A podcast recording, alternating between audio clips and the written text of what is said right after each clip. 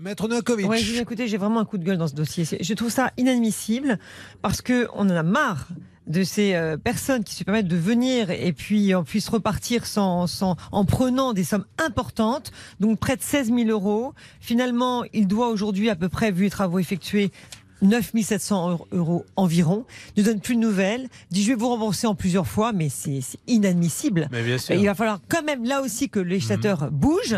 Donc puisque je vous ai promis de retourner effectivement avec mon bâton de pèlerin à l'Assemblée nationale par rapport aux, aux, plateformes, je veux aussi quand même évoquer cette difficulté euh, parce qu'il n'y a pas de, de, de punition aujourd'hui si c'était une procédure civile qui est coûteuse, qui est très lourde pour les auditeurs et téléspectateurs.